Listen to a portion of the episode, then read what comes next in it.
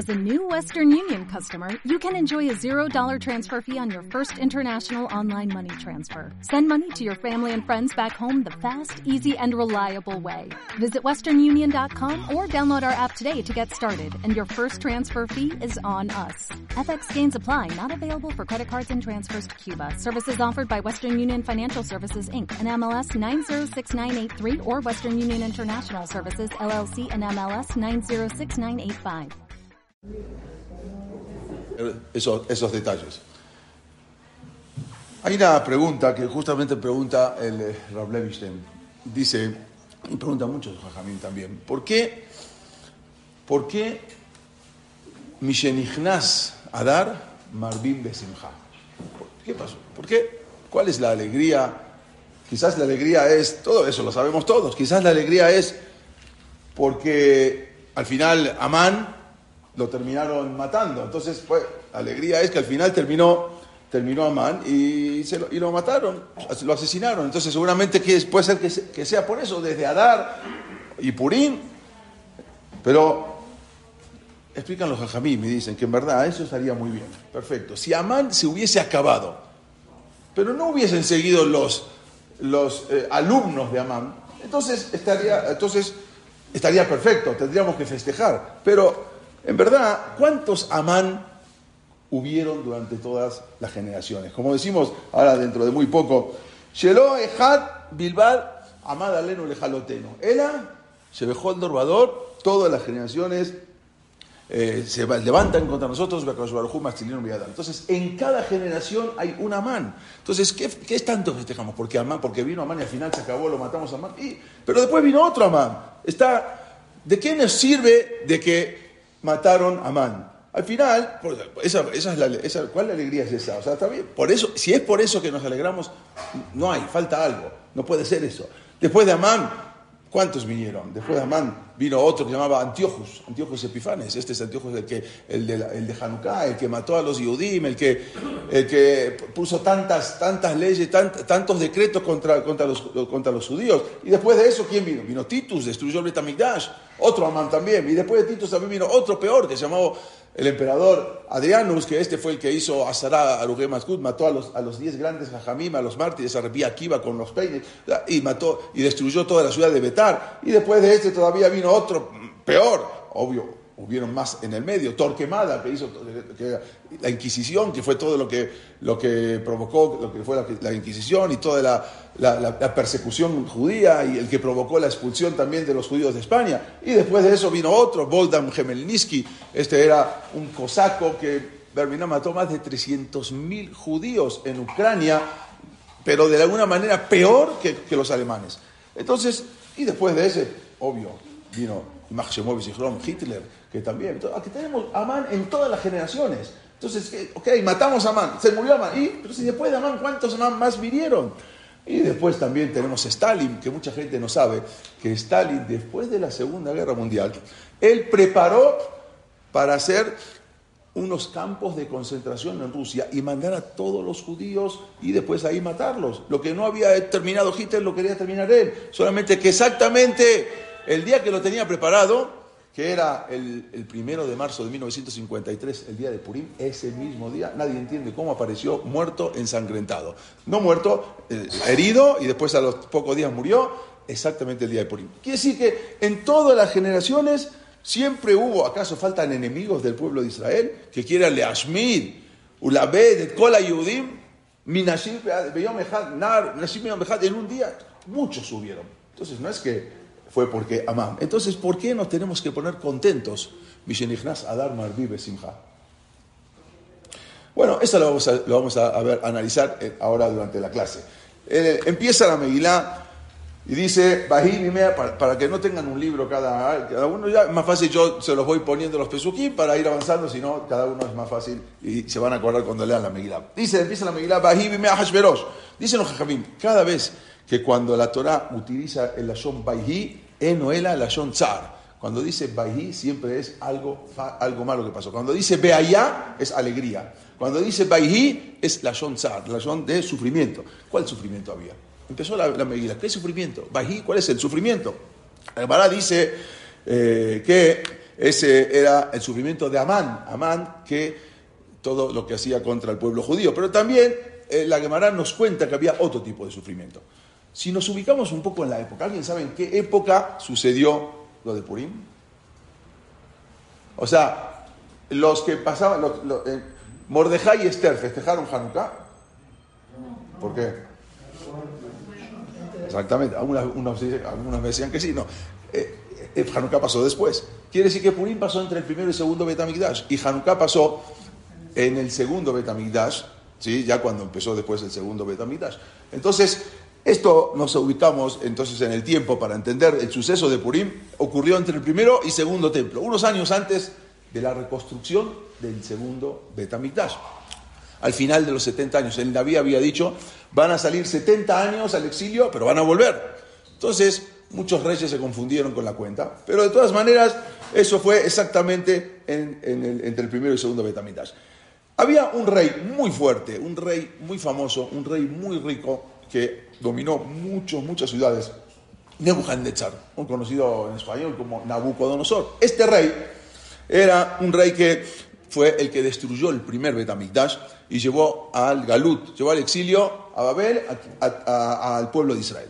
Era un rey, un conquistador nato, un conquistador, se conquistó, vamos a ver ahora el mapa, y vamos a ver el mapa, lo que, lo que significa Mehodo Beatkush, porque también hay, vamos a ver en eso la explicación. Y este rey fue conquistando eh, eh, muchos países, muchas naciones, Incluso de, cada nación que conquistaba sacaba tesoros, sacaba los botines, sacaba el botín y los tesoros y el oro y se los llevaba. Era un rey muy rico. Luego el rey Zar, al final vino su, después eh, vino su hijo Evil Merodach y después de su hijo que estuvo pocos años, un salió un rey que era el nieto de Nebuchadnezzar, se llamaba Belshazzar. Este rey Belshazzar, entonces, eh, era el rey, el imperio babilónico. El imperio babilónico era un imperio muy fuerte, era el imperio más fuerte de la tierra. Pero también había otros imperios, pero él era el más fuerte. Había otro, otras naciones que eran los medos y los persas, Madai y, y Parás, que el rey de los medos era, se llamaba Koresh, o conocido en español como Ciro, el, Ciro el Grande, y el rey de los persas se llamaba Darío, el rey Darío. Eran muy fuertes, Darío era más grande, incluso Darío era el suegro de Ciro, el suegro del rey Koresh. Ellos querían siempre atacar y no podían contra Babel. Se juntaron entonces los dos imperios, medos y los persas, para poder atacar a quién? A Babel. ¿Quién era? Belshazzar, el rey. Entonces, en una, en una ocasión le dispararon una flecha, uno de los soldados del rey Belshazzar de, Babilonia, le disparó una flecha al, y, le, entró la flecha al rey Cores, al rey Ciro, estaba muy herido. Y él dijo, en ese momento quedó muy herido en la, muralla y dijo, le dijo a Dios, Dios, te prometo una cosa, Dios mío, entrégame por favor la cabeza del rey de Babel en mis manos. Y yo te prometo que voy a dar permiso a tu pueblo, los judíos, para que regresen y construyan el segundo templo el segundo Betamigdash. Si tú me dejas, si tú me entregas a este, al rey, que era imposible, era muy difícil, Babilonia era, eh, era un imperio, si tú me lo entregas, yo te prometo, lo primero que hago es mandar a los judíos que, vuelvan y reconstruyan el Betamigdash. Esa misma noche, Belshazzar hizo una fiesta, porque según él, sus cálculos, esa noche también se cumplían los 70 años. No cumplí, una noche anterior se cumplieron los 70 años que tenían que haber vuelto. No volvieron porque había una neguá, había el naví, el profeta, y ellos sabían que el profeta había dicho eso. Entonces, dijo, ya está, pasó, terminó. No vino, no, no volvieron los judíos, quiere decir que se quedan acá. Sacó todos los objetos que tenía de su, de su abuelo, el, eh, de su abuelo, el Nebuchadnezzar, los objetos del Betamigdash, de oro, todo, y empezaron a hacer una fiesta con todos los objetos, con, eh, a tomar de los, de, los, de los objetos de ahí. En ese momento se enojaron del cielo y porque haber, por haber usado todos los kelim, todos los objetos del Betamigdash, y salió una mano y escribe en la pared algo que no se entendía. Dice, como ven acá, mané, mané, taquel, uparsim. Ahora lo van a ver un poco mejor. Y alguien, ellos vieron eso. Entonces, él dijo, ya seguramente ya la profecía ya no se va a cumplir. Y por lo tanto, esa noche bebieron todos de los objetos del Betamigdash. Esto, el rey Darío era, estas imágenes son reales de, los reyes, obvio, no había fotos, es el rey Darío el Grande, el rey Cores, que le habían, los, los, los soldados le habían tirado una flecha y ahí él le pidió a Dios. Entonces en ese momento el, eh, rey, eh, ah, esto, esto es lo que ven acá, es lo que había dicho el Naví. Cuando se completen los 70 años, y entonces va a Biotil Ares, ya los voy a regresar, los voy a traer a la tierra. De, ahí, el col de Bará de parte Alea, con la. Esto es lo que había escrito el Naví. Entonces, y esto es lo que había en, ven, más que ellos pensaban que se leía como en hebreo, pero en hebreo no, no se entiende. Pero si uno lo lee vertical, mané, mané, takel, uparsim. Entonces, hasta que vino, mandaron a llamar a uno de los ministros, llamaba Daniel, famoso Daniel la villa, lo mandaban a traer, y él dijo que no se leía horizontal, sino vertical, y por lo tanto, la explicación era, mané, mané, quiere decir, te contaron, te contaron, quiere decir, hasta hoy era la cuenta, se acabó, terminó tu reinado, Takal va a caer, U y se va a cortar tu reinado por los Parsim, por los persas, tu reinado se acabó. Así le dijo al rey Belshazzar. Entonces le preguntó, ¿pero cuándo? Le dijo, hoy en la noche. ¿Cómo? Hoy en la noche va a caer Babilán, hoy en la noche va a caer Babel. Bueno, entonces, eh, en ese momento empezaron a temblar, le temblaron las rodillas a la gente, no sabían, esa misma noche, resulta que esa misma noche uno de los guardias privados del rey Belshazzar entra a su cuarto, le corta la cabeza y se la lleva envuelta y se la entrega afuera de la muralla al rey Koresh.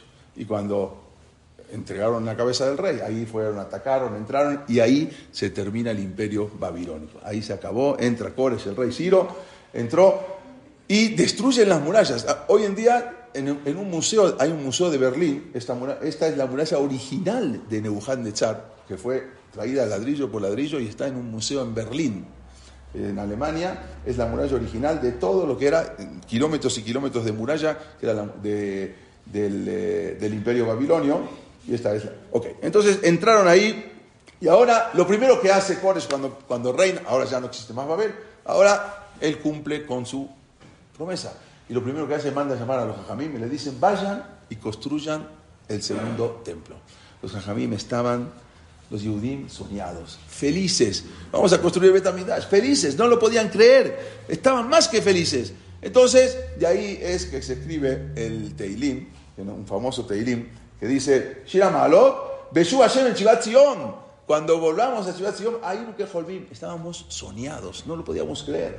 As y malese jaupino, se llenó nuestra boca de, de, de, alegría, uchoneno riná, y nuestra, lengua de, canto, de alegría. As y la gente va a reconocer, y era esto, ¿por qué? Porque fueron ahora, Ciro les dio el permiso de construir el Betamitash. Entonces, pasaron algunos años y empezaron a construir. Esra, Sofer, Nehemiah, habían ido muchos a construir Betamitash. Pasaron unos años, muere el rey Koresh, y sin herederos, no tiene herederos. Ahora, ¿qué pasó? ¿Quién va a ser? Quién va a ser? Eh, Darío, el rey Darío, ya había muerto antes, era el suegro. No hay herederos. ¿Quién va a reinar ahora? Toman una decisión, el hombre más rico de la ciudad, que sea el rey. Empezaron a ver quién era el más rico de la ciudad. Verdaderamente el hombre en ese momento se llamaba Azuero. Pero este hombre, ¿cómo, ¿cómo se hizo rico? Él, en verdad, en verdad era un cuidador de caballos. Él trabajaba con el rey Belshazzar. Él era de Babel. Era un cuidador de caballos. Pero del reino. Pero después un día de casualidad se encuentra uno de los tesoros que tenía Nebuchadnezzar. Se hizo muy rico y fue el hombre más rico. Era, entonces a él fue el que le dieron ahora para ser el rey. Por lo tanto, él no era de sangre azul, no era un príncipe, pero no había herederos y él ahora lo eligieron como rey. Pero él tenía un problema, no se sentía cómodo. Decía, algún día va a venir algún pariente del, rey verdadero y va a decir, yo soy el rey, tú no tienes nada que ver, tú no eres de, de la realeza. Entonces él quería emparentar. Entonces eh, quiso emparentar con la realeza para que no tener ese problema. Por lo tanto, había una princesa llamada Basti, Basti era la hija de Belshazzar, que habían, habían matado, había, se había muerto. Entonces se casa con Basti y ahora ya nadie me va a decir nada, porque el día que alguien me venga a reclamar, mi esposa es de la realeza y por lo tanto Basti era, era nieta, era hija de Belshazzar, nieta de Vilmerodas, bisnieta de Nabucodonosor. Ok, entonces ahora ya se sentía bien, ya era el pariente de la realeza y ya estaban casados. Cierto día, este es Ahashverosh, así como lo ven, es una, no había fotos, pero es un, una, un, eh, un dibujo de una, de una, de una piedra que sacaron de, la, de, la, de, un grabado de Ahasueros. En ese momento, eh, cierto día, estaba, vino la, la reina Basti con Ahasueros y le dijo, la casa, la casa que mis padres destruyeron, tú la estás construyendo. O sea, si, si mi, abue- mi bisabuelo destruyó el Betamigdash, ¿cómo tú estás dejando? Dice, no, yo no dejé, lo hizo el rey que estaba anterior. Sí, pero tú estás como rey ahora y permitiste que sigan. ¿Cómo permites? Tú tienes que cancelar la construcción del Betamigdash. Entonces Hashverosh dijo, déjame, déjame consultarlo, voy a consultar con, con mis, con mis más cercanos, con los eh, asesores. ¿Quiénes eran los más cercanos? Esto, Beacaró, estos eran los, los, los, eh, ministros más cercanos. Karshená, Shetar, Admatá, Tarshish, Meres, Marsená, Memuham. Este es Amán. Eran los siete ministros más cercanos, eran los que Zarea, Meres, los, los siete ministros que veían la cara del rey directamente, que entraban y salían. Entonces, se aconsejó con esos ministros, les preguntó, ¿qué opinan ustedes? Tiene razón mi esposa, Basti, la reina, tiene razón. Hay que cancelar la construcción de Betamidad. Ya tienen varios años que están construyendo. Hay que cancelar, ella tiene razón. Hay que destruir todo y cancelar todo. Inmediatamente el rey Ahasverosh manda a detener toda la construcción de Betamidash, manda a traer a todos los obreros, a todos los Yudim, y se los lleva de nuevo a Babel. Todo lo que había iniciado el rey Koresh, Ciro, él cancela. Entonces los Yudim habían estado tan emocionados, estaban soñados, y ahora de repente dijeron, ¿qué vamos a hacer? Bye, bye, ay, ay. ¿Por qué? ¿Por qué? Por eso empieza la Megilá con Baihi Bimehashverosh. Porque era la Shon Tzar, porque se canceló toda la construcción del Betamidash. Por eso empieza Baihi Bimehashverosh. Hay que entender por qué Zar. Pues ese fue el castigo. Ese fue el Zar tan grande que, que se, eh, por eso empezó la Megilá de esa manera. Entonces, pero antes tenemos que saber que toda la Megilá Esther no aparece una sola vez el nombre de Hashem. Pero sin embargo, vamos a ver que toda la Megilat Esther es un guion. Por eso se llama esta clase, le dijimos un guion. Es un libreto. Es como si fuera que son actores y yo te digo, Hashverosh, toma este libreto. Amán, este es tu guion. No te puedes salir del guion. Y si te sales, te lo vamos a hacer igual. Y van a ver como toda la Megilá es un guion. Empieza la Megilá, Bahí Bimea Hashverosh. Hua Hashverosh, ¿para qué repite? Bahí Bimea Hashverosh, Hua Hashverosh. Él es Hashverosh, sí, dice Bahí Bimea Hashverosh. Hua Hashverosh, mite giratoy sofo. Ese rasha es un rasha desde el principio hasta el final. No te pienses que el malo de la película es Amán. Y a Hashverosh más o menos. No, Hashverosh era igual de malo, nada más que era el rey. Vamos a ver por qué él no lo quiso. Pero era igual de malo que él. Hizo una fiesta Hashverosh de cuántos días. Dice Bahí Bimea Hashverosh. ¿Cuánto reinó? ¿De dónde? Mehodu Beat Kush. Ahora vamos a explicar qué es desde Etiopía hasta la India. ¿sí? Lleva 127 países. Estos eran. Él hizo una fiesta de cuántos días? 180 días. Yo les hago una pregunta. ¿Quién hace hoy en día, o antes, una fiesta de 180 días? El rico más rico del mundo, nadie hace una fiesta de 180 de seis meses. Una fiesta de seis meses. Ni Jack Bezos, el de, el Amazon. ¿Quién va a hacer una fiesta de seis meses y tirar la casa por la ventana de esa manera? Él la hacía. Y no solamente eso, él tenía tanto dinero que quería mostrar sus, sus, todos sus otzarot, todos sus tesoros. Tenía, dice la Gemara y dice el Gón de Pina, tenía 1080 tesoros, 1080 bóvedas. ¿Cómo hace para enseñar 1080 bóvedas? Solamente tenía tiempos a enseñar 6 por día. 6 por día, por 180, sale 1080. Por, o sea, por, por 180 días, que es 6 meses.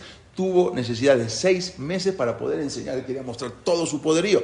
Así como los reyes siempre muestran su poderío. El, el, el otro, el rey, el, el, presidente de Corea del Norte siempre saca sus misiles para mostrar y todo. Cada uno quiere mostrar su poderío. Él quería mostrar, ese era todo su tesoro.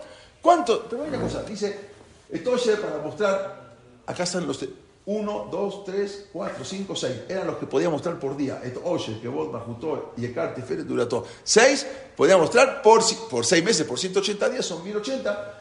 Y de una fiesta de 180 días, y después dice, y a mí Rabbi, muchos días. 180 días son pocos días.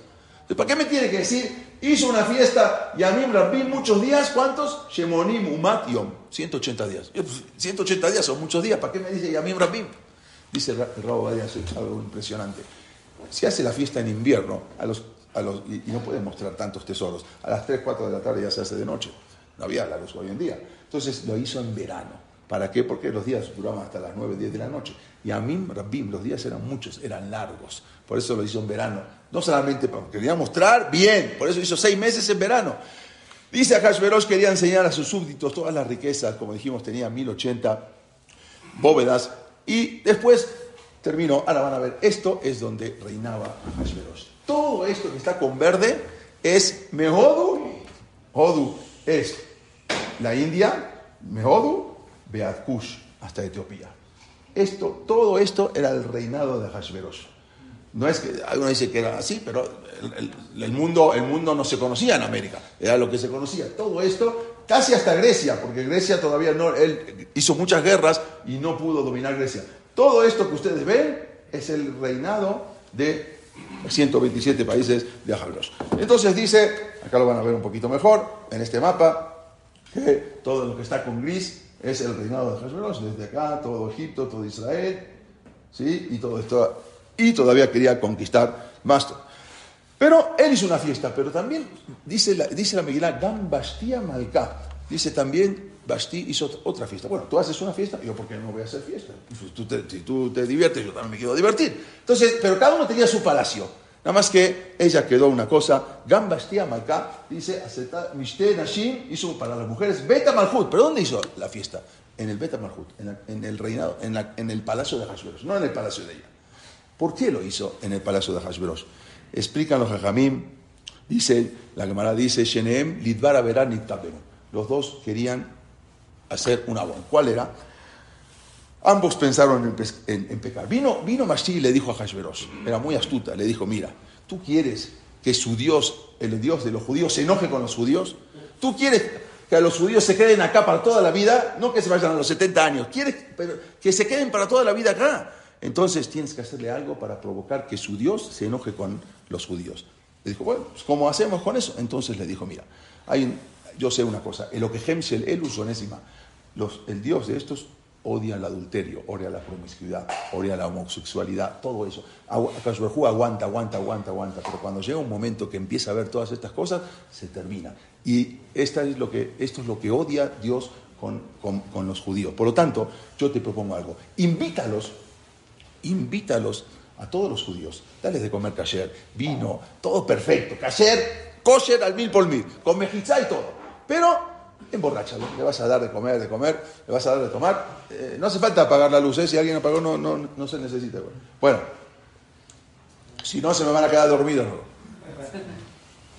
Bueno, entonces en ese momento, en ese momento, cuando, gracias, cuando le dijo, entonces van a entrar todos, en ese, cuando estén todos los judíos borrachos, ahí me vas a llamar tú a mí, le dijo Bastia Hasberos, y yo voy a venir así como Dios me trajo al mundo, y con todas las mujeres atrás mío, y ahí vamos a hacer un desastre. Y ahí entonces Dios se va a enojar con ellos. Están todos borrachos, van a hacer cualquier cosa, y ahí esa es la manera, y Dios los va a abandonar, y aquí se van a quedar. Le pareció perfecta, una, una, idea increíble. Entonces todo estaba preparado para que, que él la llame y ella se va a presentar. Todo estaba ya eh, preparado. Esto es lo que van a ver ahora. Estas son las ruinas del palacio de Hashverosh hoy en día. Miren lo que es. Era inmenso. Esto era exactamente en Shushan, el palacio de Hashverosh. Acá lo van a ver un poquito mejor. Lo que quedó hoy en día no se puede ir a visitar porque es Irán, pero estas eran las ruinas de Jerjes, eh, o, porque no existía la J, de, del rey Azuero, el rey Hashverosh. Entonces, eso era lo que había tramado. entonces, para hicieron el banquete, eh, ya era el último, porque el banquete es 180 días. Los últimos 7 días fue para los de la ciudad, los de la ciudad de Shushan. Invitó a todos los judíos. Venía a Mordejai y decía, no vayan al banquete. Pero si es kosher, ¿qué problema hay? Se mejizá y todo. ¿Por qué eres más papista que el papa? Tú, eh, eh, le, gritaban a, a, Mordejai, ¿por qué? No, es kosher, no hay problema. Bueno, la gente fue. Ahora, entonces, ¿qué pasa cuando, cuando los goyim se emborrachan? Se emborrachan, cuando todo mundo está... ¿Qué, ¿Qué es lo primero que empiezan a hablar? ¿De política? No. De mujeres. De mujeres. Cuando se emborrachan empieza a hablar de mujeres. Entonces empezaron, dice la Gemara, cada uno decía, Halalu Ambrima Dios. No, los que eran de Madai, decían los de, Medos, los, decían, no, las mujeres de, las mujeres de, Medos son las más guapas. Otros los Parsim decían, no, Halalu Ombrim Parsiot, no, las de Persia son las más guapas. Y todos estaban discutiendo, hablando de mujeres, hasta que vino Rea Hashborejo, silencio. Yo les voy a decir una cosa. Y miren cómo utilizó la palabra. El objeto que yo uso, lo Madai no es ni de los medos ni de los persas, es la Kasdi, sino de Babel. El objeto que yo uso se refiere a la esposa. Mi esposa es mucho más guapa que todas, lo tomaba como un objeto. ¿sí? Entonces, esto que yo uso, es, esto es más guapa que todas. ¿quieren verla? Ya estaba todo tramado, ¿no? Estaba todo preparado, que en ese momento los judíos ya estaban todos, todos, estaban medio borrachos, o del todo borrachos. Entonces dijeron, sí, bueno, ok, perfecto. Ok, pero con la condición que se presente solamente con la corona. Sí, puro, así como la trajo al mundo Dios, pero con la corona. Sí, perfecto, como no, como no. Entonces Leaví dice, Leaví, le decía Megilá, Leaví ordenó para traer a Bastián Balcal y finalmente delante de Vejeter Malkut, solamente con la, con la corona. Le Arot para enseñarla a los pueblos, a Sarim, a los ministros, Ediofía, su belleza, Kitovat, realmente era bella, era, era muy bella. La Gemara dice que era una de las cuatro mujeres más bellas de, de la historia. Así trae la Gemara, Basti. Entonces, ¿ahora qué pasó? Entonces dijeron, hay que traerla. Bastille en realidad quería presentarse ante todos o no? Según lo que estamos hablando. Sí, Claro que quería. Muy bien, seguro que quería, ese era el plan. Pero resulta que se olvidó una cosa, que una cosa es el plan y otra cosa es el guion. Y Boreolam le dio un libreto. Este es tu libreto y este es tu guion. Esto es lo que tú tienes que hacer. Entonces, en ese momento, vino un malaj, trae la Gemara, que vino un malaj, la llenó de lepra. hay quien dice que le da una cola de caballo, pero vamos a hablar más simple, se llenó de lepra. Y en ese momento dice, ¿cómo me voy a presentar delante de todos? Con las ronchas, con la lepra, todo en el cuerpo. No voy a, no voy a poder. Entonces resulta que ahora no solamente que no se pudo presentar, sino que no le puede decir por qué no se puede presentar. Es una vergüenza. ¿Cómo le va a decir, no me voy a presentar? ¿Por qué? No, porque me duele la cabeza. Me duele la cabeza, no puedo presentar. Entonces el rey lo mandó a avisar, como que iba, iba el eunuco, iba y le preguntaba, ¿por qué te duele la cabeza? No, me duele, bueno, te duele la cabeza, tómate una aspirina, tómate un Tylenol. Ya, pero vente, ya quedamos. Y le empezó a decir, tienes que venir, le empezó a gritar. Entonces en ese momento ella se enojó y le mandó a decir a Hashverosh, mira, yo te voy a decir una cosa, todavía me acuerdo cuando tú eras un simple cuidador de caballos de mi padre. Porque tú eras un simple, tú hiciste rico, pero tú cuidabas la caballería de mi padre. Mi padre se tomaba un barril entero de vino y no se emborrachaba. Y tú con dos, tres copitas ya te estás emborrachando. ¿De quién te crees que eres? Le empezó a decir. Y ahí cuando le llegó esa noticia se enojó fuertísimo. Todavía me acuerdo cuando te dedicabas a lavar los caballos de mi papá. Y ahora tú me vienes a decir que yo me tomo un advil. ¿Qué estás, qué estás hablando? Entonces en ese momento Batemaen, dice la Megilá, Batemaen se negó, Malkabashti, lavó de venir. Megot, se enojó el rey, Bahamató Barabó, la furia lo envolvió. Entonces en ese momento estaban con los ministros, le dijo a los ministros, ¿qué tengo que hacer con una mujer así? Y el ministro más, el, de menos categoría, Amán, Memuján, le dijo Bayomer Memuján, le dijo, le dijo Memuján. Y Maramelech, todo. ¿Sabes qué? Las mujeres tienes que tener cuidado, porque con esto ahora las mujeres se van a empoderar. Y si se van a empoderar, es un problema. Entonces, tú estaban a escuchar que le faltó respeto al rey, todo el mundo le va a faltar respeto a las mujeres, se van a empoderar, y ahí va a ser una rebelión y Malamel esto, si le parece bien al rey, y excede, que salga una orden del reinado y que se escriba en todas las leyes de Palacio Madai Beloya Abor, que no, nadie pueda pasar esa ley. Ayer lo tabó Basti porque no vino Basti delante del rey Ahasueros, y entonces le vamos a dar reinado a otra, y a ella le vamos a dar cuello, la vamos a matar. Y esto tienes que publicado en todo, en el Shushan News, en, todas las, en todos los periódicos hay que publicarlo, decir que hay que, ¿por qué? Para que la gente vea, o para que tengan miedo, la gente vea. Entonces salieron todas las noticias de que como Basti no se quiso presentar, en verdad eran fake news. ¿Por qué? Porque Basti sí se quería presentar, nada más que no podía presentarse porque un malaj la, llenó de lepra. Pero en todas las noticias salieron que Basti no quiso presentarse y por lo tanto la mandaron a matar. ¿Quién fue el del consejo para mandar a matar? Amán. Amán, todo lo demás todos estaban deliberando. Amán era el, el ministro más de menos categoría.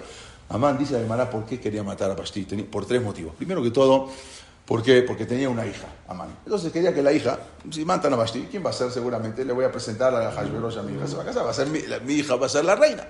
Otro de los motivos era porque estaban peleadas a muerte la esposa de Amán, Zeresh, con Pashti. Eran peleadas a muerte, no se podían ver. Es más, a esa fiesta que hizo Basti no la invitó. Imagínense, no la invitó como le, al esposo lo mató. No me invitó al Brit Milán, no me invita a esto, la mató. Entonces ya, y encima un día, dice la Gemara que un día él le faltó respeto a Basti. ¿Qué hizo Basti? Basti lo mandó como a la escuela, ahí al rincón, trajo a uno que le empiece a pegar con un látigo. Amán dijo, el día que yo pueda, me voy a vengar de esta zorra. Ya, llegó la hora, hay que matarla. ¿Qué hizo? ¿Qué hizo? estaba borracho, ah, la mandaron a matar. Por eso, él quería que la maten. Dice el Pasuk Bayomer, eh, como dijo que no, solamente con usted ha pecado, entonces ahí que salga la ley y que y entonces ah, estos eran los que se fueron a aconsejar, Beacaró Belau, Kashená, Shetar, al matar, como dijimos, Memuján era el último, y le dijeron que había que matar y había que agarrar a otra reina. Entonces, resulta que ahora, cuando después que la matan, ya, terminó la fiesta, se puede dormir a Hashverosh, ya se le pasó la borrachera, se levanta en la mañana. Y empieza, Basti, Basti, Basti, ¿dónde estás, Basti? Lo manda a llamar al, ministro, al, mayordomo. ¿Y Basti, mi esposa? ¿Tu esposa? ¿Qué esposa? Trajan tu esposa, ya está en el chamán, tu esposa se murió. ¿Cómo se murió? ¿Por qué se murió? Se murió tu esposa. ¿Pero quién dijo que? ¿Por qué? ¿Quién? ¿Cómo? Usted mismo la mandó a matar. ¿Yo la mandé a matar? Sí, usted la mandó a matar. ¿Y qué pasó? La colgaron. No te puedo creer. ¿Y por qué la colgaron? Porque usted la llamó y no quiso venir. Porque yo la llamé y no quiso venir, por eso se va a, matar a una mujer. ¿Cómo puede ser? Eso. Pero ¿y quién me dio esos consejos? ¿Cómo? Sus siete ministros. Manden a traer a Los trajo a los siete ministros, a estos que están acá. Y entonces los mandó a colgar a los siete ministros. Solamente al que dio la, idea no lo mató. Que era el ministro de más baja categoría. ¿Por qué? Porque el libreto decía así. Porque el guion decía que a este no lo vas a matar. Y aunque él quería hacer otra cosa, el guion es así. Y Boreolam te da un guion, te da un libreto y te dice que sí y que no. Y él no pudo hacer nada y tuvo que dejó a Memhan. Y a todo lo demás, a los mandó a Shetar, al matar Tarshish, Meres, Marcená, a todos los mandó a matar. Entonces, colgaron a todos. Ahora, ¿quién quedó entonces ahora como primer ministro? Amán. Amán ahora subió todas esas categorías. Entonces Amán ahora queda como primer ministro inmediatamente. Dice el Pasú que a él, Amán, eh, Jara de Barima L, Gidal Amele Jajashverosh Amán lo, lo levantó, Amán lo puso como primer ministro, Amán aquí Muy bien, perfecto. Y, y, después empezaron a buscar una reina, trajeron a Esther, perfecto. Vino Amán y lo primero que le dijo, cuando era primer ministro, rey, les tengo un consejo muy bueno. ¿Qué le dijo? Vayomer Amán, le dijo Amán, la Melech Hashverosh, al rey. Y es no Amejad, sabes que hay un pueblo acá, Mefuzar, un forad, está separado de todos los pueblos. Mejor Midinot, en todos tus países. Vedatem no, su religión es totalmente diferente, mi Ah, dice Veramelech, y lo que dice el rey, Eranosim, no hacen lo que dice el rey. Dice, Ben y al rey no le sirve para nada a este pueblo. ¿Para qué lo quiere? Entonces, ¿qué fecha fue eso? Dice la Gemara, un 13 de Adar. 13 de Adar, estamos hablando un día antes de Aire Pesa, se presenta y le dice que este pueblo no sirve para nada. Dice la Gemara que no hubo un peor acusador en la historia que Amán. Amán era, odiaba al pueblo judío y sabía cómo acusarlos. Le dijo Amán al rey, cuenta la Gemara que le dijo Amán al rey. Le voy a decir algo al rey. ¿Sabe qué dicen los judíos de usted? Que usted es peor que una mosca. Ah, que me está diciendo que yo soy una mosca. No, no, no, usted no es una mosca, usted es peor que una mosca. Así dicen los judíos, sí, pero ¿quién te dijo? ¿Cómo quién te dijo? Mire, es fácil. Si a los judíos tienen un, vaso de vino y se cae una mosca en el vaso de vino, agarran una cucharita, la sacan y, tiran y se toman el vino. Pero si usted llega a venir y toca el vaso de vino, no toca el líquido, toca el vaso por afuera, este ya no sirve más, lo tiran, lo el, vino. Usted es peor que una mosca. Una mosca la sacan. El vino, si usted lo toca por fuera, ya no sirve más. Usted es peor que una mosca. ¿Cómo puede ser? Dijo, sí. No puede, no lo puedo creer. No, no, espere, espere, todavía no escucho nada. Les voy a decir algo más. Cuando, cuando los judíos eh, van a la sinagoga, ellos rezan para que usted se muera. ¿Cómo puede ser? ¿Sí? Rezan para que usted lo lleven encadenado a la cárcel con esposas y se lo lleven detenido y le hagan justicia. No puede ser. ¿Cómo sabes tú? Si tú no, no sabes hebreo.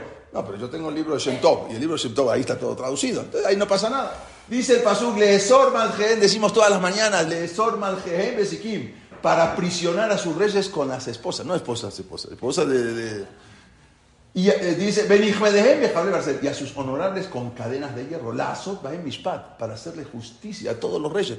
Esto es lo que rezan los judíos todas las mañanas. Yo lo sé porque leí el libro Shentov. Entonces, esto todo, usted sabe que todos los días piden que a usted lo lleven, lo, lleven detenido. No puede ser, eso está muy grave. No, no, espere, señor rey. Hay una cosa todavía aún peor, le voy a decir. Usted sabe que los judíos son parásitos, los judíos son vagos, los judíos son, no les interesa trabajar, lo único que hacen es no pagar impuestos, no hacen nada, no trabajan, solamente traen hijos al mundo, pero, pero ¿quién te dijo eso? ¿Usted quiere comprobarlo por sus propios ojos? Vamos a, disfrazarnos. Se disfrazan, dice la Gemara, se disfrazaron como gente normal, salieron a la calle. Vamos a parar al primer judío y le vamos a preguntar. Entonces paran al primer judío y dicen, usted, dígame usted de, dónde trabaja. ¿Trabaja cerca de acá? Sí, acá en el mercado tengo ahí mi tienda. ¿Y qué vende usted? todos los judíos vendemos ropa, yo también vendo ropa. Entonces, dígame usted, a ver, hoy usted abrió su tienda. Dice, no, pero ¿por qué no abrió su tienda? No, hoy es 13 de Nisan. Y, 13 de Nisan, yo estoy ayudando a mi esposa, hoy la noche es Bédica, hay que limpiar toda la casa, no hay gire, todo, hay que limpiar toda la casa, todo, por Pascua se van todas las gires, entonces hay que limpiar, estamos solos, hay que hacer toda la tarea, entonces tenemos que hacer, tengo que ayudarla, hoy no trabajo. Ah, muy bien, es perfecto. ¿Y mañana? No, mañana, mañana peor, eres pesa el pesa tenemos muchísimas cosas que hacer. Taniel Bejorot, hay que hacer Sium. Y después de Sium hay que ir a la casa a comer, al desayunar antes de las 10, 10 y media de la mañana, porque ya no se puede comer jamés. Y después tiene que ir a, quemar el, jamés. Y después a No, es imposible. Mañana eres pesa es imposible. Ah, perfecto. ¿Y pasado mañana? No, pasado mañana Yom Top. No, Yom Top no trabajamos. Ah, perfecto. Y el otro día, no, mire, estamos en Babel, es Juchalares, Yom Top Sheni. Yom Top Sheni, entonces tampoco trabajamos. Ah, perfecto. Y luego, Jolamoed, la familia, hay que salir con la familia, Jolamoed, vacaciones. Ah, y después de Jolamoed, no, después de Jolamoed, el, el Yom Tov del segundo Hag, el segundo Yom Tov. Ah, pero, y después, el Yom Tov Sheni del Hag Sheni, porque nosotros estamos en Justalar, entonces tenemos dos Yom Tov. Ah, perfecto. Y luego, mire, luego termina Pesa como este año jueves. Y ahora nos tomamos cuenta hasta el lunes. Entonces, ya, entonces, quiere decir que ustedes no vio, vio el rey, le dice, mamá, ¿te das cuenta? ¿Te das cuenta? No trabajan nunca. Todo el día están evadiendo impuestos. No Be'em Shobele Aniham. Al rey no le sirve nada. ¿Para qué quieres un pueblo así? No te sirve el rey del pueblo así. Usted, la verdad, la verdad tienes razón. ¿Qué quieres hacer? Y Malamelech Ok, si tú, el rey, si Malamelech dice, y Kateble Abedam, escribe un decreto para exterminar a este pueblo y yo te voy a dar, a ser talafim, quitar que yo te voy a dar 10 mil monedas de plata. Te voy a comprar, véndeme a este pueblo y, yo, y déjame hacer lo que quiera. Entonces, el rey dice, Vayasar Amelech Tabato. Se quitó el rey el anillo. El anillo era el sello real, el que ponía el decreto. Se quitó el rey el sello, el sello y dice, dice, ¿a quién se lo dio? Baitenale a Amán. Se lo dio a Amán a Agagí. Se lo entregó a Amán a Agagí el sello real. Acá dice 10 mil monedas de a hacer de Talafín le voy a dar 10 mil monedas de oro, de plata. Entonces en ese momento se quitó el sello, el rey, y se lo dio a quién? Se lo dio a Amán, le dijo, haz lo que quieras. Pero después dice, dijo el rey Amán, ¿a se natun ¿Sabes qué? Toma el dinero de regreso. Acá está el dinero. Dice, Behaam la azot boca Y haz lo que quieras con ese pueblo. Haz lo que quieras. Yo les hago una pregunta. ¿Al final el rey tomó el dinero o no tomó el dinero? ¿Eh? Lo tomó y lo regresó. Lo tomó, porque cuando dice, cuando dice, ¿a qué se natun El dinero te lo estoy dando a ti. Que si, si lo estoy dando es porque lo tomó. Dice el Hatal Sufer, el rey tomó el dinero. Claro que lo tomó. Solamente que lo tomó. Y después se lo entregó. Vino, vino, vino a Amán y le dice, pero a ver, yo no entiendo, ¿a usted no le gusta el dinero? Claro que me gusta el dinero. Entonces, ¿por qué me lo devuelve? Yo le estoy dando el dinero para que usted me dé el pueblo. El pueblo lo tienes igual, yo te lo hago lo que quieras. Pero entonces, ¿por qué no agarró el dinero? Le dice el rey, ¿sabes por qué no agarré el dinero? ¿Quieres que yo te explique lo que puede pasar? Mira, te voy a explicar lo que va a pasar si yo agarro el dinero. ¿Sí? Los demás pueblos, todo el mundo, todos los pueblos en la historia, ¿sí? van a escuchar que nosotros estamos matando a los judíos. ¿Y sabes qué? Nadie va a hacer nada. Todo el mundo se va a quedar en silencio. La ONU se va a quedar en silencio. Los trenes no los van a dinamitar en Auschwitz. Los van a dejar. Los van a destruir. Los, los cámaras de gas, nadie las va a dinamitar todo el mundo se va a quedar callado. Los crematorios se van a quedar callados, nadie va a hacer nada. Y cuando llegue ahí, nos van a dejar hacer lo que llama la solución final. Ningún país los va a defender a los judíos. Y después que terminemos todo este plan, el problema es que nos van a llevar a Nuremberg.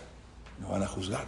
Y cuando nos juzguen, nos, nos juzguen, nos van a juzgar por crímenes contra la humanidad, por crímenes de guerra.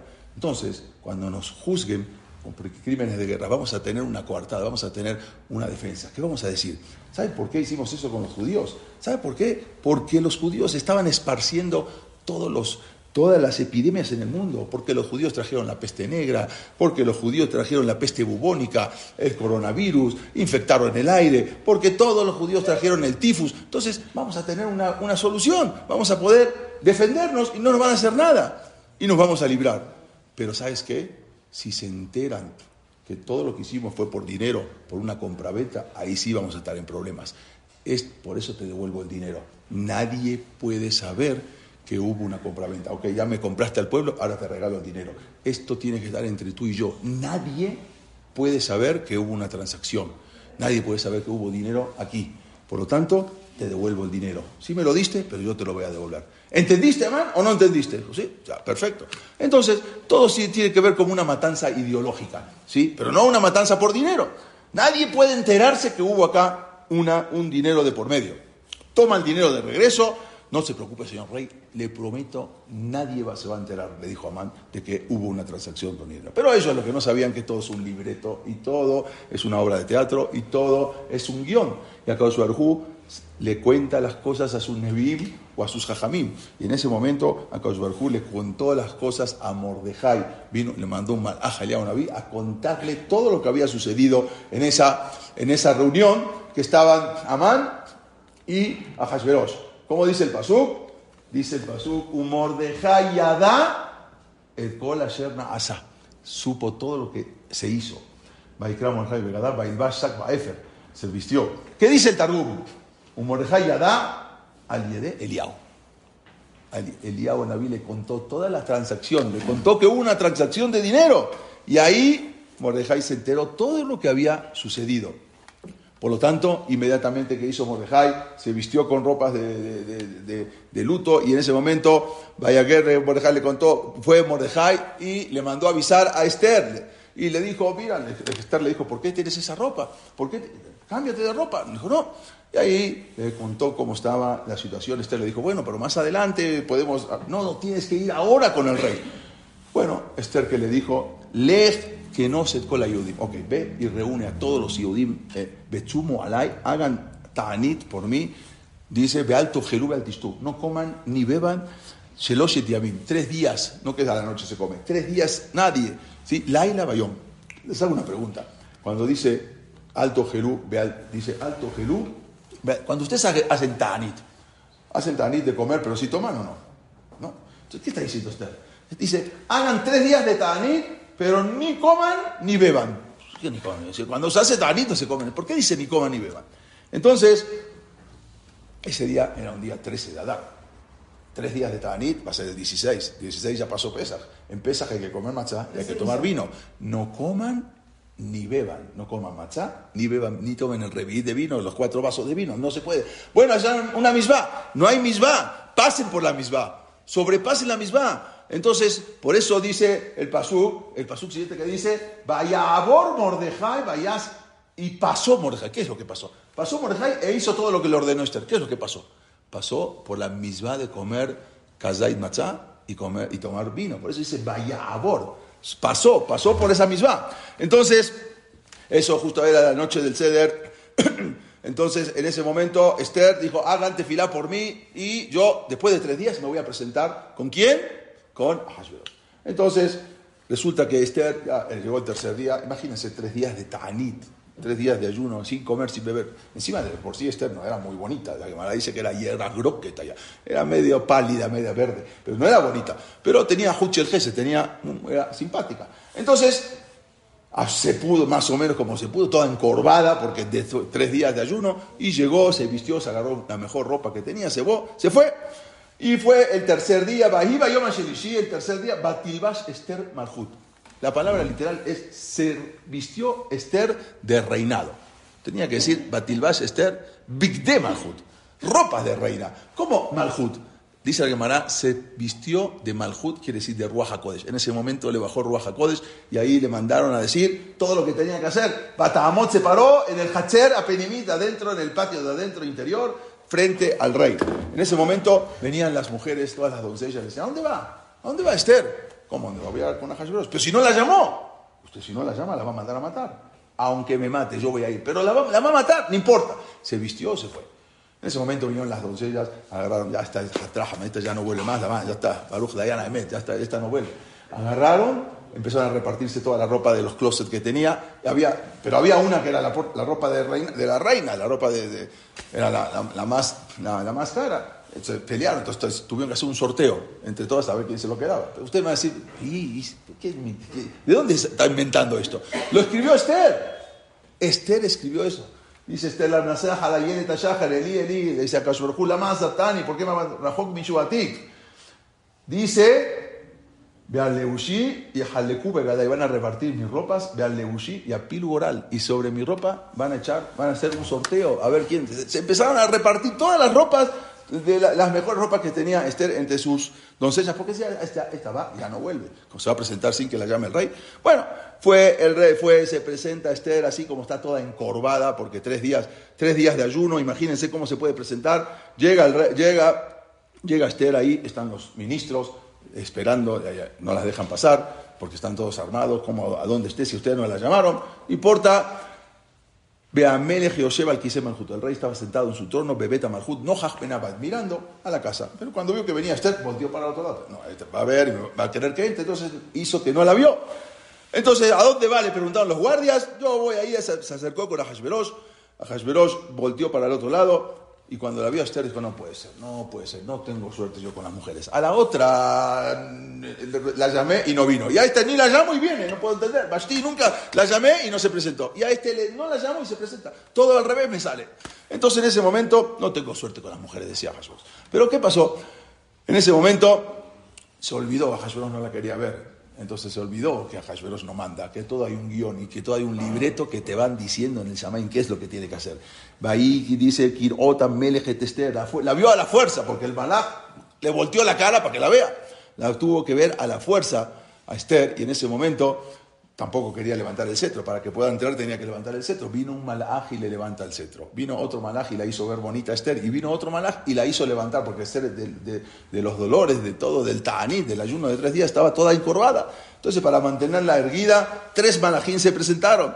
Entonces pasó Esther. Ya, batigada, verosa Servit, tocó el Servit, entró y le dice, bueno, a ver, te arriesgaste, te puedo matar, te arriesgaste, venía acá, mala Esther, dice, ¿qué? ¿Qué quieres? A ver, dime, tiene que ser algo muy grave que estás viniendo acá, porque estás arriesgándote la vida. ¿Qué le dijo Esther? ¿Sabes qué? Le dijo Esther, eh, hace 30 días que tú no me llamas, y la verdad, yo los extraño mucho. Eh, ¿Cómo? Los, yo los extraño. Ah, sí, me extrañas. No, no, yo los extraño mucho. ¿A quién extraña? La verdad, yo te extraño a ti y a Amán. Amán, Amán, Amán, ¿cómo Amán? Sí, Amán, yo soy tu esposo. No, no, pero yo los extraño a ti, Amán. ¿Cómo extrañamos a Amán? Esther tenía toda una idea. Esther quería que eh, la, la, juzgue, o sea, la sospeche sobre ella que estaba con Amán. Y va a mandar a matar a quién? A los dos, a Esther y a Amán. Al matar a Amán se termina la será, porque había una ley. Cuando matan al que, al que dio la será, se termina. Y por lo menos también yo me muero, pero también se muere Amán y se acabó la será. Le empezó a dar celos yo te extraño mucho a ti y a Man. ¿Cómo a extrañar a Man? No puede ser. Pero ah, te estás, ah, ¿qué quieres? A ver, ¿qué quieres? A ver, dime qué quieres. La verdad, quiero hacer un banquete íntimo para los tres. Un banquete, ¿sí? ¿Cuándo? Ah, mañana, perfecto. A ver, ¿hasta dónde quieres llegar? Bayomer le dijo, Maru Man, vayan y preparen a Man. La azote de Bar Esther. Lo que dijo Esther, vaya a Melech, Man. El amisté, ayer, acepta Esther. Vino, vinieron al banquete. Entonces, dijeron los Jajamín, ¿qué hizo Esther? Era, una, así, una, una, mesa como de reyes, el rey se sienta ahí, la reina acá. sí, pero cuando se, sentó Hashverosh en una punta y Esther tenía que sentarse acá y Amán acá, pero vino Esther y se sentó al lado de Amán. ¿Qué hizo? Se sacó la corona y se la puso a donde estaba Amán. Había que servirle vino, venía el mayordomo, no, no, no, yo sirvo vino. ¿A quién le sirvió? Amán. Toda para darle celos y el rey no podía creer, esto está loca. O sea, no entiendo, ¿a dónde quiere llegar? ¿Qué quiere? Uno tras otro. Y Esther le dice, bueno, más la teja, a ver, Esther, ¿qué pasa? A ver, a ver, ¿qué quieres? Le dijo, ¿sabe lo que quiero? yo quiero que mañana usted otra vez hacer otro banquete y yo te voy a decir mañana lo que quiero. Tú hay algo que siempre me estás pidiendo. Desde que te casaste conmigo, eran, ya tenía cinco años de casado, porque ese era el doceavo año del reinado de Hashverosh. Ya tenían cinco años de casado. Y hace cinco años tú me estás preguntando, ¿de quién eres? ¿A qué pueblo perteneces? No sé. ¿Y tu mamá? No sé, mi mamá murió cuando nací. ¿Y tu papá? Mi papá murió antes de nacer. ¿Y tú de dónde la agarraste? No sé, una canasta me dejaron en el mercado y alguien me agarró. ¿Y pero de dónde eres? ¿De qué nacionalidad? No sé, no sé. Cinco años ocultando, eso fue uno de los más grandes milagros, que Jesús no la mató. Cinco años ocultándole. Mañana te voy a contar la verdad. ¿Ok? Mañana en el banquete. ¿Qué hicieron? Entonces en ese momento prepararon un banquete para allá, para mañana, y entonces un majar ese Kitbaramelech. Mañana te voy a contar todo lo que siempre me estás preguntando, lo que siempre durante cinco años tú me preguntaste. Perfecto. Salió Amán ahí feliz, mira como ahora ya la reina, pero resulta que tan feliz que salió, pero al ver a quién, un Mordejai lo dijo, lo al ver a Mordejai se le acababa toda la felicidad. Él salía feliz y veía que Mordejai no se le inclinaba. Entonces, no podía, eso, eso era lo que más le dolía. Dice la Gemara, dice la, eh, cuenta, cuenta la, la, eh, cuenta la Megilá, Bayetzea Mamba Yomahu, Sameach Betoble, salió, Sameach Betoble. Dice Bekir, Bekir Otamanet Bordejai, Beshar Amérez, cuando lo veía, dice Velocam, Velozán, no se, no se inclinaba, Baimale Aman, al Mordejai jamás, se, se, enfurecía. Llegó a la casa, le dijo, ah, si, si es los judíos, ¿sabes qué? Hace una, hicieron una, hizo una horca en la vida se vio eso. 25 metros, 8 pisos. ¿Quién hace un paro de 8 pisos para colgar a alguien? Para que se vean todos sus Algo impresionante. Hizo una horca impresionante. Bueno, esa noche, Balaila Aú. Esa noche el rey no podía dormir, se volteaba para acá, se volteaba para acá. No podía dormir. Dice la Gemara, hay más loque. Hay quien dice que malaj vino y lo tiró de la cama 365 veces. Hay quien dice 366 veces. Imagínense, una noche tiene 8 horas. 8 horas vienen a ser 480 minutos. En 480 minutos se cayó de la cama 365 veces. Cada minuto y medio se caía de la cama. No podía entenderse, lo tiraban, él no podía. Así trae la Gemara. ¿Qué pasó? Mira, Hashverosh lo mandó a llamar a uno. Dice, oye, ¿qué, hiciste? ¿Algo de comer o qué pasó? Me, caigo de la cama. Dice, no, está todo muy bien. ¿Y la comida? No, la comida la hizo Esther. Y Esther está bien, está perfecto. Y Amán también. Amán, sí. Amán, Amán tiene en su casa, rentó 3.000 sillas. Hizo un árbol de, una horca de, de 25 metros. 3.000 sillas. Se ve que, sí, se ve que alguien importante mañana lo van a ahorcar alguien importante, seguramente eh, yo mañana me están esperando. ¿Y por qué está haciendo eso Amán? ¿Y por qué nadie me vino a decir lo que está haciendo Amán? Ah, ya entendí por qué. Porque como seguramente alguien me, alguien me hizo alguna vez un favor y yo no lo recompensé. Entonces la gente dice, ¿qué le voy a decir si igual este no me, si yo lo voy a salvar al rey, ¿de qué me va, de qué me va a servir si no me va a recompensar? Por eso, seguramente por eso nadie me vino a decir la verdad. Maher, traiga, me mandó a llamar al que lee, léeme todo, por favor, el diario de todo desde que yo subí, a ver quién me hizo un favor y yo no lo recompensé. Inmediatamente vino el que leía, era el hijo de Amán, Shimshai se llamaba. El hijo de Amán era el, lector oficial, el que le leía. Entonces en ese momento le empezó a leer. Resulta que le empieza a leer y de repente abre y ve lo que hizo Mordejai, que lo salvó la vida. Victán Bater se los mató. Pero él odiaba a Mordejai, era el hijo de Amán. Entonces no vale eso. Entonces, ¿qué hacía? Seguía. Pero, mira, Samay Malach le volvía a poner la hoja. Entonces él seguía y volvía otra vez y otra vez. Tres, cuatro veces él seguía adelante y el Malach volvía. Mira cómo dice la Megilá.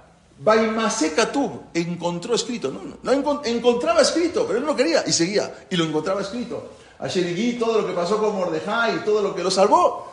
Y él no quería leerlo hasta que al final dijo, no lo voy a leer. El chamán dijeron, Tú no lo vas a leer, no te preocupes, tú tienes un guion y tienes un libreto. No lo quieres cumplir, no te preocupes. Salió una voz y empezó a leer todo solo sin que él lo tenga que leer. Vean, vean cómo dice el pasú. Dice, esa noche en la edad de Melech no podía dormir, yo me le vi, trajo el Sefer ¿no? del libro de los recuerdos de Abraham, Bayú Nikraim, y se leían solos. Bayú Nikraim, y se leían. No lo leyó él, él no quería leerlo. Nikraim, solito se leía con la voz de él. ¿No quieres cumplir con tu guion? El director te obliga. Y si no, lo vamos a hacer igual. Va a salir una voz, una voz y va a ser como si fuera que tú lo estás diciendo. En ese momento, estaba leyendo las 4 de la mañana, no podía dormir el rey. Y de repente escucha ruidos, mi Hacher. ¿Quién está en el patio? Ve a Mamba. Yo les hago una pregunta. Amán venía, quería decirle que había una horca preparada. ¿Quién se le ocurre a las 4 de la mañana ir a ver a despertar al rey?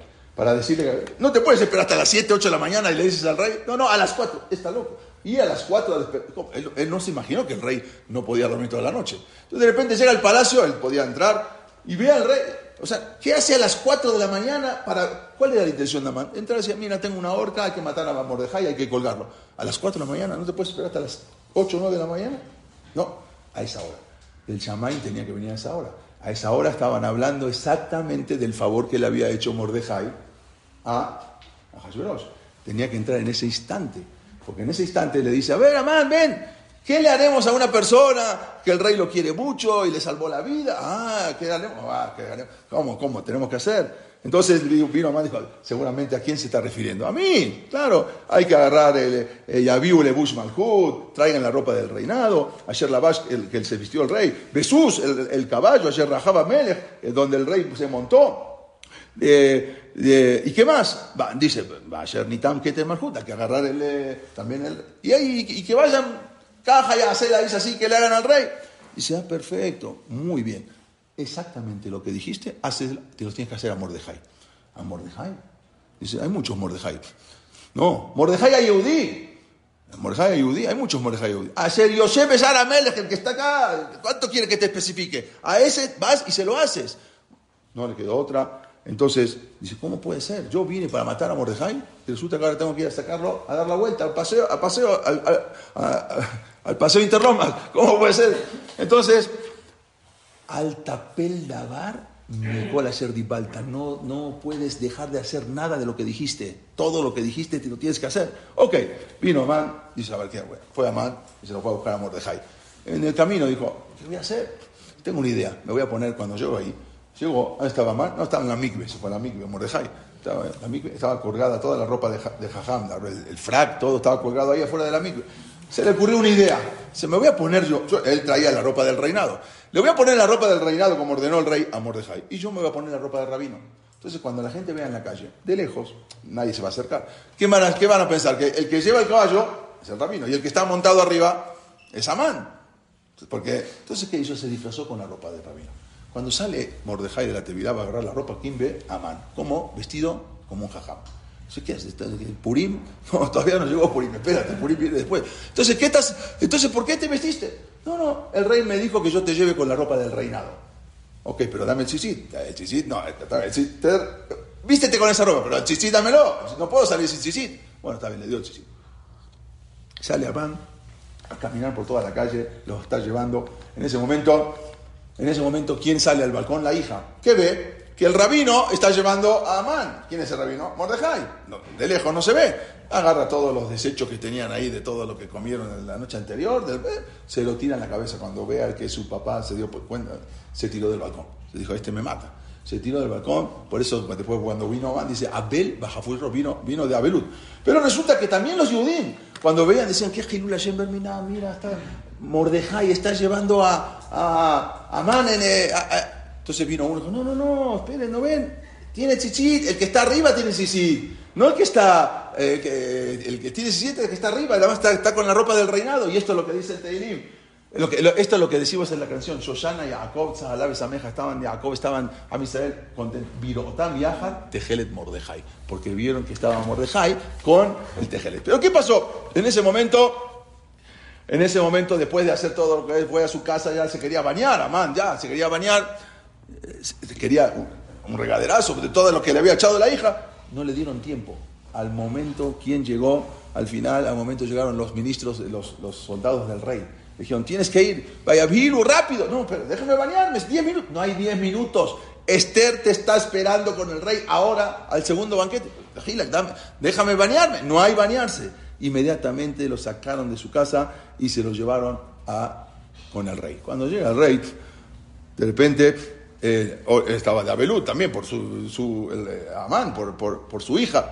Entonces, llega con el rey, lo ve el rey, le dice, bienvenido, por favor, acá huele mal. Obvio que olía mal, venía con todo lo que le echaron en el, de, al, en, el, en el, traje que tenía. Se sentaron a comer y Esther se sentó junto, junto a Amán otra vez. Entonces vino Hashverosh y le preguntó a Esther, ok, ahora me puedes decir, ¿Qué, qué, qué es? ¿me dijiste que me ibas a decir? ¿De dónde vienes tú? ¿qué quieres? Dije, no, no, yo no quiero, dijo usted, tú quieres, tú quieres saber de dónde yo vengo. Ok, perfecto. Tú siempre tienes cinco años que me estás insistiendo para saber de dónde vengo. Yo nunca te dije, ahora te lo voy a revelar.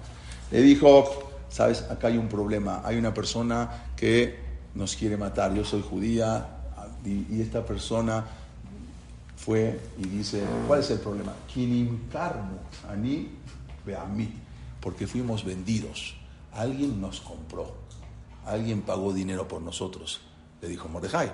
Kinimkarnu, fuimos vendidos de Ashmid, la la para que nos exterminen y, de la Abadid como esclavos y como esclavas fuimos vendidos. Espera, espera, espera, espera, espera. ¿Quién te dijo que hubo una compraventa? Y lo mira Amán. Amán, tú, no, no, no, no, no dije nada. Hoy, yo te aclaré algo, todo estaba perfecto, pero acá no podía decir que era una compra. El día de mañana vamos a decir que es un problema ideológico, pero no una compra-venta por dinero. Y tú, y Esther le dice Kinimkarno, pero ¿quién te dijo? ¿Quién te dijo Kinimkarno? ¿Quién te dijo? ¿Cómo quién me dijo? ¿Quién es ese? ¿Quién? ¿Quién fue el que te compró? Me mató Menester. Ishzar Beoye Amán hace este, este Amán fue el que lo hizo, este fue el que lo hizo. Y él, en ese momento, no lo podía creer el rey. Lo mira Amán dice, ¿cómo? Esto era un secreto entre nosotros. Tú dijimos que no podía saber que hubo una compra-venta. ¿sí? No puedes saber que acá hubo una, una, negociación. El rey estaba loco. Salió al jardín a fumar algo un poquito porque, estaba nervioso. Y de repente en el jardín dice la hermana que ve a, un montón de empleados de, ahí del palacio cortando los árboles. ¡Ey! ¿Qué estás cortando? ¿Qué? ¿Quién te dijo que corte los árboles? Amán. Amán, Amán te dijo que corte los árboles. Sí, Amán. De repente, ¿qué hace? Vuelve adentro a la sala y ¿qué encuentra Amán?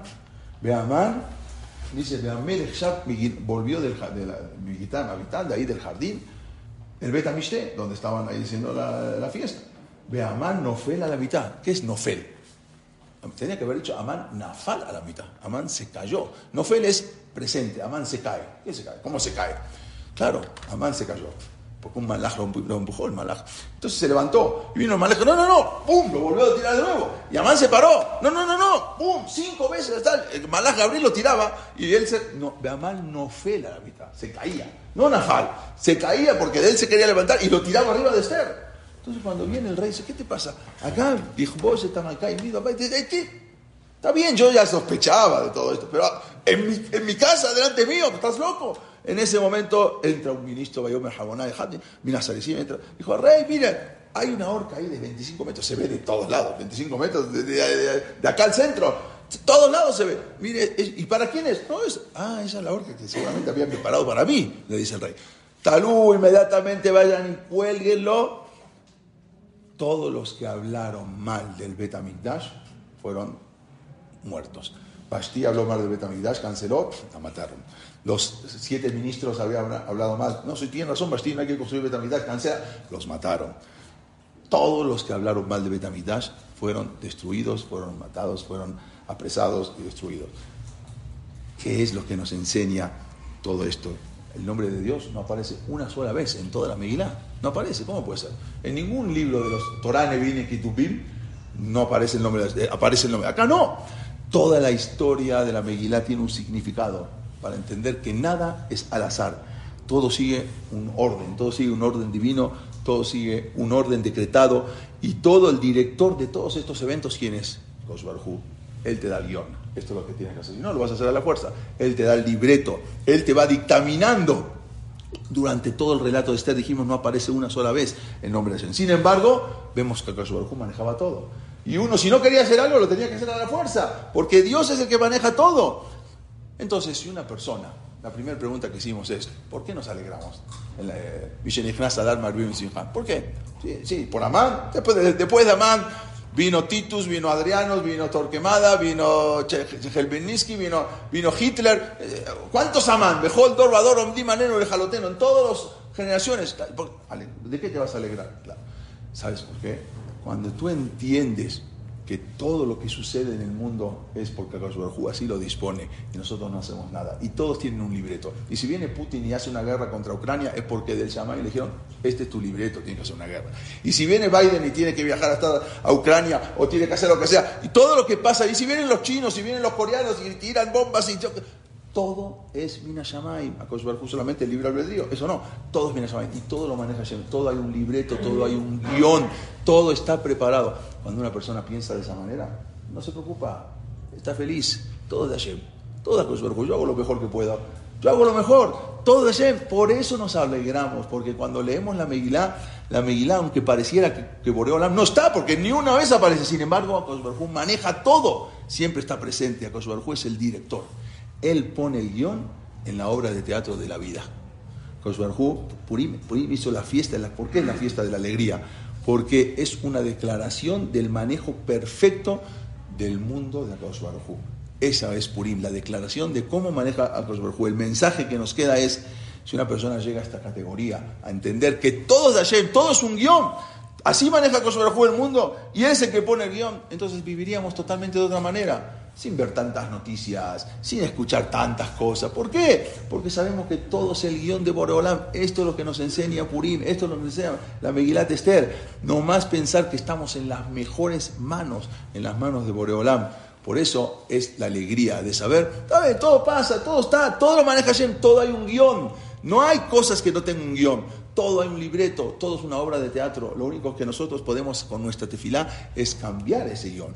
Con nuestro teilín podemos cambiar y modificar eso. Eso es lo que podemos hacer. Pero eso es dentro de nuestras casas, eso es dentro de un beta midrash, dentro de un beta knesset.